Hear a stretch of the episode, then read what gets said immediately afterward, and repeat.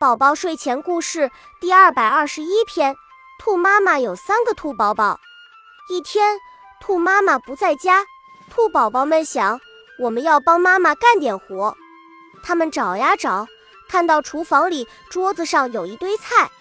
一个兔宝宝拿起萝卜，说：“萝卜，萝卜，听话，我来给你洗洗脸。”一个兔宝宝拿起白菜，说：“白菜，白菜，听话。”我来给你洗头发。一个兔宝宝拿起西红柿，说：“西红柿，西红柿，听话，我来给你洗洗澡。”兔妈妈回来了，看见桌子上摆着洗好的菜，兔宝宝们脸上还淌着汗，心里全明白了。